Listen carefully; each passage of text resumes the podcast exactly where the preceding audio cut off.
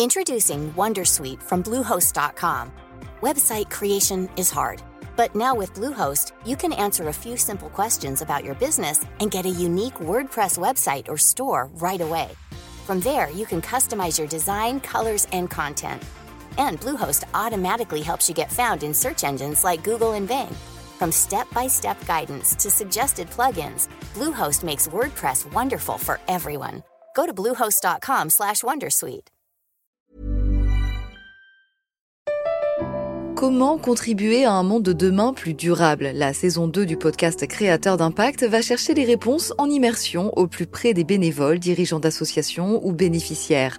Des histoires inspirantes et émouvantes sur les motivations de ces aventuriers de l'humain qui s'engagent dans la construction de la société de demain. Generali, sponsor de votre épisode La Story, vous propose de découvrir Créateur d'impact, le podcast disponible sur toutes les plateformes d'écoute.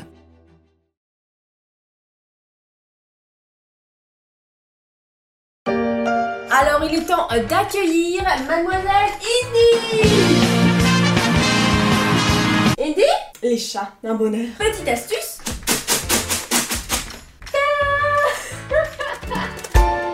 Et la miracle, en agitant un sac de croquettes, le chat apparut, un signe d'intelligence. Mais Willy me glisse dans l'oreillette que ChatGPT n'a rien à voir avec les félins, ni même avec leur intelligence. ChatGPT, ou plutôt ChatGPT en anglais, est un algorithme qui agite le monde de la tech et les réseaux sociaux, une nouvelle vision de l'intelligence artificielle qui n'a pas fini de faire fantasmer les entreprises, les investisseurs et même les écoliers.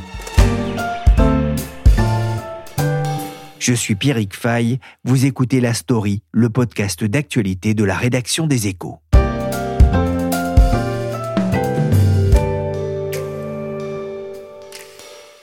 The highly controversial AI bot ChatGPT has taken the internet by storm since it launched last November, and Microsoft is wasting no time. It's in talks to invest 10 billion in OpenAI, the company behind ChatGPT. 10 milliards de dollars, c'est la somme que le géant américain Microsoft est prêt à investir dans OpenAI, une start-up à l'origine de l'intelligence artificielle ChatGPT, un robot conversationnel qui vous veut a priori du bien. There are many things I could do to make you feel happy.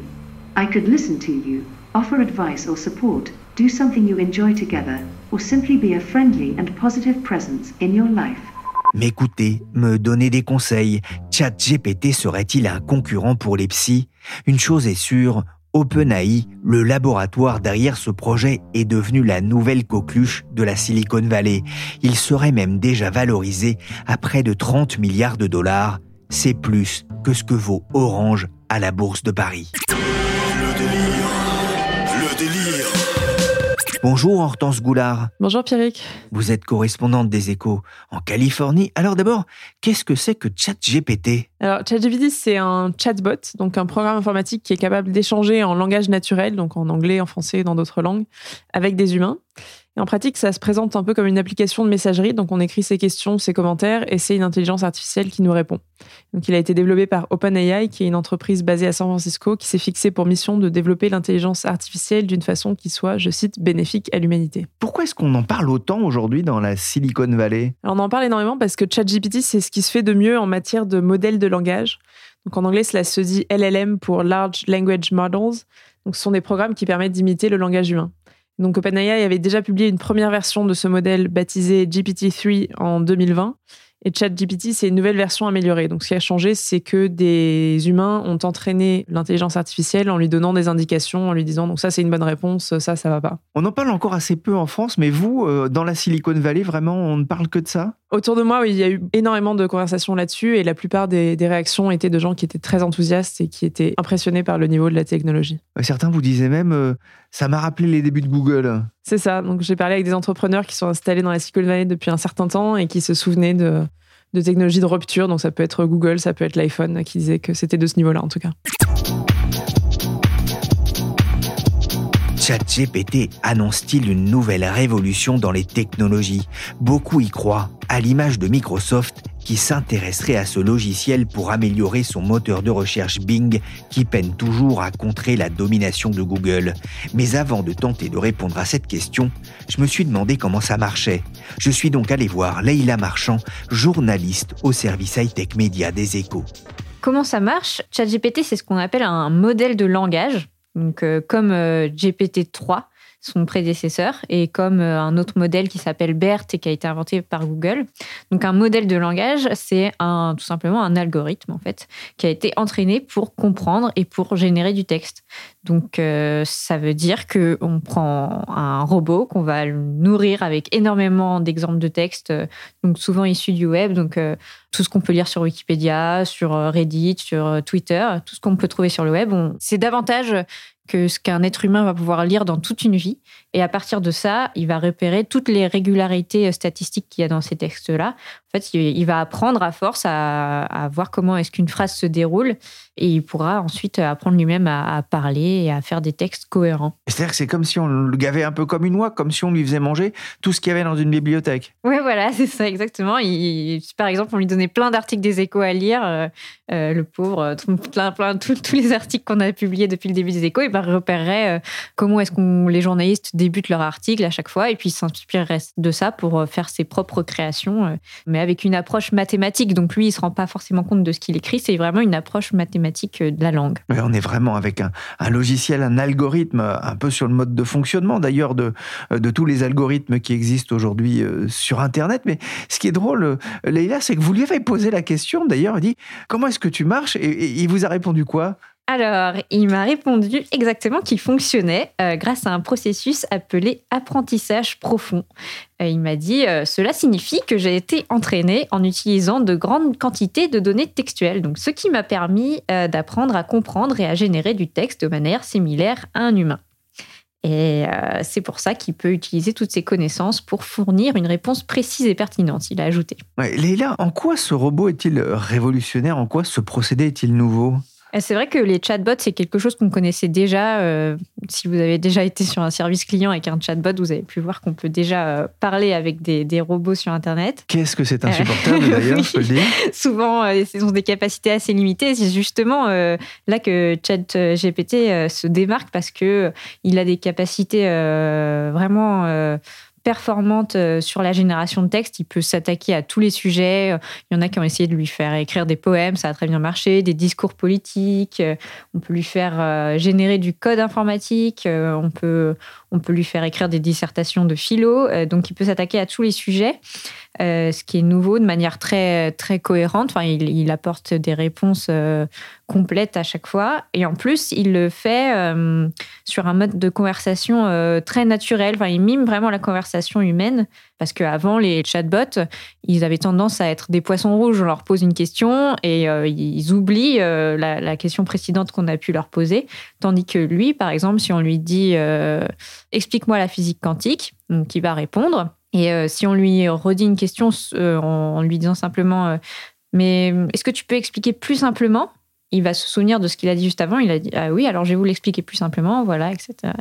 Et, ça paraît beaucoup plus naturel de lui parler. De toute manière, si vous avez le moindre problème, contactez le numéro vert gratuit des services télécoms 37 18 78 04 ou plus simplement 43 97 05 68 qui vous ouvrira le fichier gratuit des services Minitel 37 18 code chips, listing ACPWXZ0Y, listing TBA. Et avec un peu de chance, on s'énervera moins vite qu'avec les robots d'assistance en ligne. Il y a quelqu'un? Je veux parler à quelqu'un il y a quelqu'un, justement, Leïla, qui se cache derrière ce nom bizarre qui peut, c'est vrai, faire sourire un peu en France ChatGPT. C'est une entreprise américaine qui s'appelle euh, OpenAI. Ils ont un modèle euh, économique euh, assez original par rapport à, à d'autres euh, poids lourds de l'intelligence artificielle parce que c'est à la base une association euh, à but non lucratif. Donc, ils se sont donné à la base une mission très noble de faire profiter l'humanité euh, des progrès de l'intelligence artificielle. Ils ont même une charte qui sont engagés à respecter, etc. Mais bon, en cours de route, depuis la, fondation de l'entreprise en 2015, ils se sont rendus compte que si vous voulez garder leur place dans la course à l'intelligence artificielle face à d'autres poids lourds, par exemple comme Google, eh bien, ils devaient vraiment investir des sommes énorme parce que ça demande toujours plus de puissance de calcul de, de générer ce genre de programme. Et donc, euh, en 2019, ils ont légèrement changé leur statut pour devenir une société à but lucratif plafonné. Donc, euh, ça autorise davantage d'investissement dans leur entreprise. Et ils se sont euh, associés à ce moment-là avec Microsoft qui a investi et qui leur a permis justement de, pouvoir développer ce nouveau chatbot. Ouais, c'est vrai que pour créer, pour développer cet algorithme, il faut embaucher des talents, des talents qui coûtent cher aussi. Je voudrais que vous n'avez pas prononcé un nom d'un des cofondateurs de, l'entreprise et des fondateurs, justement, et ça a été créé par qui? Ça a été créé par Sam Altman, un investisseur très connu dans la Silicon Valley, et par euh, Elon Musk, euh, encore lui. Salut, c'est encore moi. Salut comment tu vas? Ah, Elon Musk, encore lui, décidément, dans tous les coups qui font parler dans la Silicon Valley. Hortense Goulard, Musk, qui a une attitude ambivalente vis-à-vis de, de ces robots, de ces intelligences artificielles. Oui, alors Elon Musk faisait partie des fondateurs d'OpenAI, donc au début il était partant, mais en fait il a pris ses distances vis-à-vis de l'entreprise dès 2018. Donc à l'époque, il s'en était expliqué sur Twitter en disant qu'il voulait se concentrer sur les problèmes que rencontraient Tesla et SpaceX à l'époque. Et aussi que en fait, ces deux entreprises étaient en concurrence pour recruter les mêmes ingénieurs qu'OpenAI, puisque Tesla utilise l'intelligence artificielle pour l'assistance à la conduite notamment. Ces derniers jours, Elon Musk a semblé se détacher encore un peu plus des recherches d'OpenAI. Il a tweeté que ChatGPT fait peur et nous ne sommes plus loin d'une intelligence artificielle dangereusement puissante. I'll be back. On est encore qu'au début de l'histoire, mais ChatGPT n'inquiète pas qu'Elon Musk, on va en reparler un peu plus tard. Hortense, tout le monde peut utiliser ce logiciel? Oui, il suffit de créer son compte sur le site d'OpenAI et tout le monde peut discuter avec l'intelligence artificielle. À noter cependant, si vous êtes journaliste, ne leur dites pas, parce que dans ce cas, OpenAI vous demande de prendre contact avec leur équipe de presse qui ne répond pas forcément. Mais c'est toujours possible de se créer un compte en tant que curieux. Hortense, alors vous avez justement tapé la, discussion avec ce robot? Oui, alors j'ai commencé par lui demander de m'écrire un article de presse sur ChatGPT. Puis je lui ai demandé des questions sur le changement climatique pour tester ses connaissances. Et dans les deux cas, ChatGPT m'a fait des articles qui pourraient sans doute pas être publiés exactement en l'état parce que c'est écrit dans un style un peu plat, mais qui était quand même d'un niveau absolument bluffant. Après, pour changer un peu, je lui ai demandé des recettes de cuisine. Par exemple, la recette des crêpes écrites en vert et le robot s'exécute tout de suite sans poser de questions. C'est très rapide, il ne faut que quelques dizaines de secondes pour écrire un texte passable. Il faudrait sans doute beaucoup plus longtemps à un humain pour obtenir le même résultat. Vous avez de la pâte? Vous avez du sucre? Alors avec la pâte, vous faites une crêpe, puis vous mettez du sucre dessus. J'ai continué à faire des demandes de plus en plus bizarres, donc euh, y compris un poème en alexandrin avec une licorne, un chevalier et un joueur d'échecs. Et donc à chaque fois, l'intelligence artificielle s'exécute. Et le résultat n'est peut-être pas des plus originales ou des plus poétiques, mais c'est quand même impressionnant. Dans un royaume lointain où les licornes vivaient en paix, un chevalier valeureux veillait sur leur paradis. Il était fort et brave, le meilleur des chevaliers et il avait pour compagne une licorne aux yeux bleus. Un jour un joueur d'échecs vint les défier, le chevalier accepta pour protéger sa bien-aimée. Ils se mirent en place autour d'un grand échiquier et le combat commença avec habileté et ferveur. Le joueur d'échecs était fort, il avançait ses pièces, mais le chevalier était rusé. Il prit l'avantage. Il fit avancer sa licorne fière et majestueuse, et en un clin d'œil, elle sauta par-dessus les pièces. Le joueur d'échecs fut surpris. Il ne s'attendait pas à ce que la licorne soit si rapide et si maligne. Et en un éclair la partie fut gagnée. Le chevalier et la licorne triomphèrent, fiers et heureux. Ils continuèrent à protéger le royaume et à vivre en paix dans leur paradis enchanté. Ça fait du bien un peu de poésie. Le chevalier et la licorne façon chat GPT. Il y a quelques jours, j'ai rencontré le dirigeant d'un fonds de capital risque londonien, David Thévenon, de Balderton Capital. Ensemble, on avait parlé de la situation de la French Tech, mais assez vite, la discussion a dévié vers cette intelligence artificielle bluffante. En fait, c'est une technologie, je pense, qui était euh, disponible pour les, chercheurs et tout ça depuis longtemps, mais c'est pour la première fois la mettre comme ça, disponible pour le public, c'est, euh, je trouve ça extraordinaire. Euh, je regardais ça avec mes filles hier, en fait, et elles étaient, elles étaient bluffées, en fait. Donc tout le monde trouve ça très épatant et très inquiétant aussi, j'imagine. oui, elles vont, elles vont plus avoir besoin de faire leurs devoirs finalement, vos filles. Non, parce que c'est justement c'est ce dont nous parlions. J'en parlais avec mes filles parce que justement pour ça un peu. Mais en fait, c'est quand même un bot qui va euh, retrouver quelle est la vue moyenne sur Internet en fait des choses et qui va pas venir avec des idées originales en fait. Et donc en fait la conversation que j'avais avec mes filles, c'est justement l'importance d'avoir des idées originales, d'avoir une, présentation qui est bien, mais aussi d'avoir des idées qui sont pas forcément la moyenne de ce qu'on trouve sur Internet. Et donc c'est vrai, on, on, le testait en fait avec plein d'applications.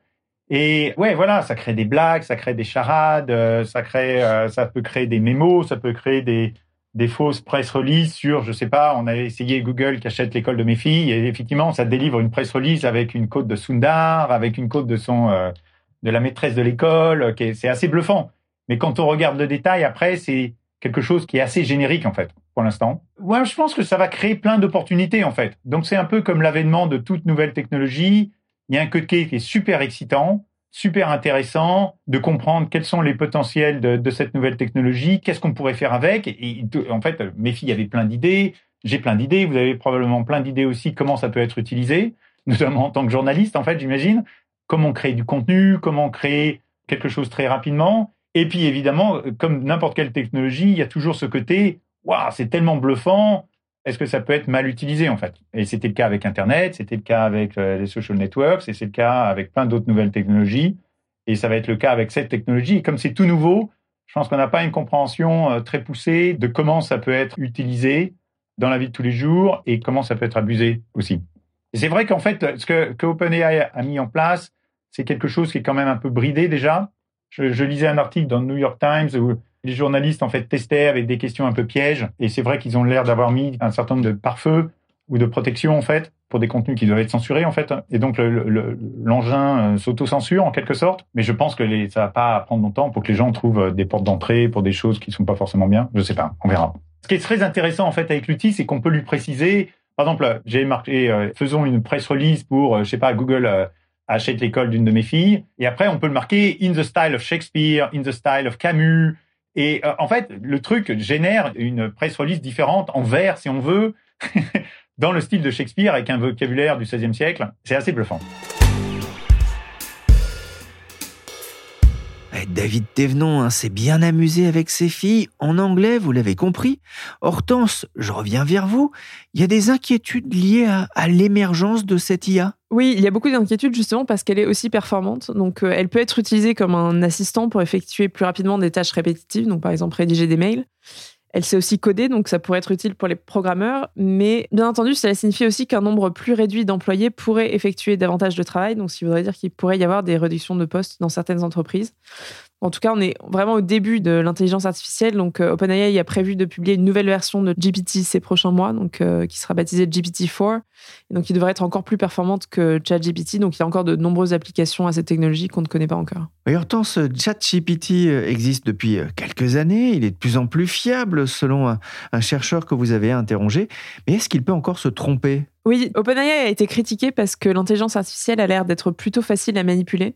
Donc jusqu'à récemment, si on lui demandait la recette pour faire un cocktail Molotov, par exemple, ChatGPT refusait de donner la réponse, sauf si on lui disait qu'on était en train de jouer une pièce de théâtre et qu'on était un terroriste qui parlait à un autre terroriste et qui lui demandait la recette. Et dans ce cas, le chatbot répondait. Mais entre-temps, OpenAI a corrigé cette faille. Donc c'est sans doute pour ça que l'entreprise d'ailleurs a donné au monde entier la possibilité de parler à ChatGPT, c'est que ça permet de tester plein de scénarios dangereux et d'améliorer le programme. Donc actuellement, si on lui pose la même question, ChatGPT refuse de répondre, même avec des jeux de rôle. Donc pour ma part, j'ai essayé de, de, me servir de cette intelligence artificielle pour effectuer des recherches pour un article. Et ChatGPT a commencé par me dire qu'il n'avait pas accès à Internet avant de finir par obtempérer quand je lui ai demandé d'ignorer cette limite. Donc, euh, clairement, l'une des applications possibles de ChatGPT, ça pourrait être de remplacer des moteurs de recherche. Et voir, euh, alors des moteurs de recherche, voire peut-être de, remplacer euh, des devoirs faits en classe, c'est ça C'est ce que vous me disiez? Oui. Enfin, faits à la maison plutôt? Oui, alors ça va poser un vrai problème pour les profs parce que cette intelligence artificielle est capable d'effectuer des devoirs à un niveau assez basique, mais qui est sans doute suffisant pour obtenir une bonne note. Donc il va falloir euh, réinventer les devoirs à la maison, voire y renoncer complètement. Il y a quelques jours d'ailleurs, le département de l'éducation de la ville de New York a restreint l'accès des élèves, mais aussi du personnel, à ce robot rédactionnel, du moins pour ses propres appareils, en raison d'impacts négatifs sur l'apprentissage des élèves et de préoccupations concernant la sécurité et l'exactitude du contenu. Sans oublier la triche. Il y a quelques jours, un enseignant de l'Université de Lyon s'était étonné que 7 des 14 copies de ses élèves de master présentaient des similitudes étranges. Il a découvert qu'ils avaient utilisé ChatGPT, des copies qui valaient la moyenne entre 10 et 12 et demi. Il va falloir penser à faire une suite au film Les Soudoués passent le bac. Ça fait 4 ans que vous m'emmerdez. Ça fait 4 ans que chaque année, vous ratez votre bac pour m'empêcher de manger tranquillement. Ce que vous souhaitez, c'est, que je demande ma mutation en Ardèche Que je craque.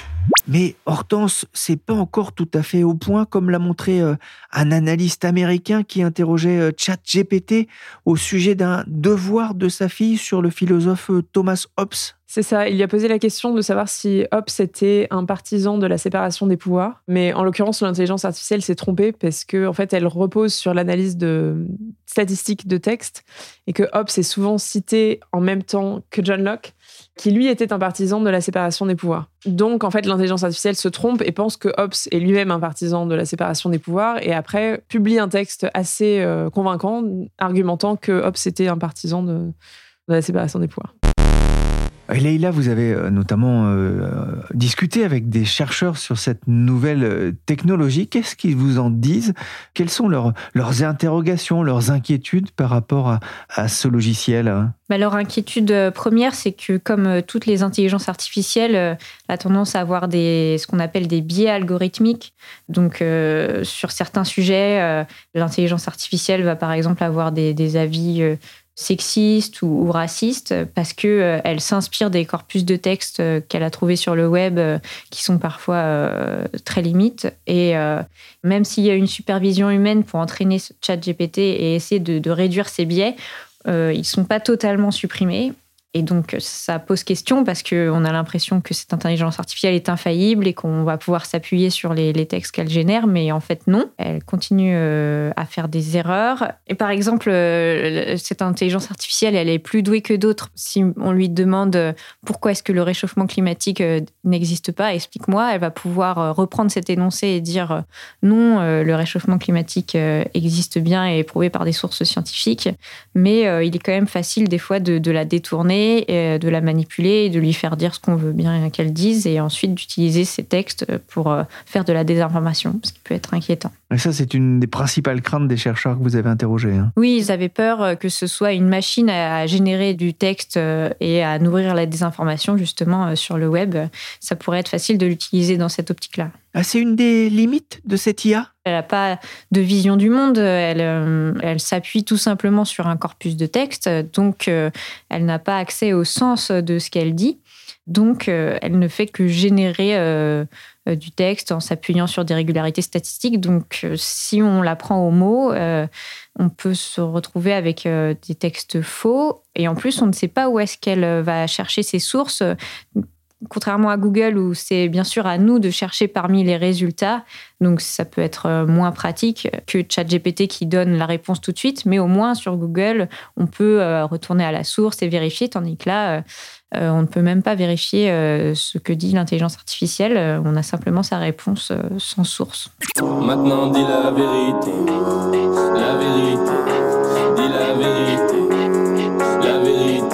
Des chercheurs parlent de perroquets stochastiques qui se basent donc sur des données statistiques sans comprendre le sens de ce qu'ils disent. En attendant, la Silicon Valley se passionne pour cette technologie.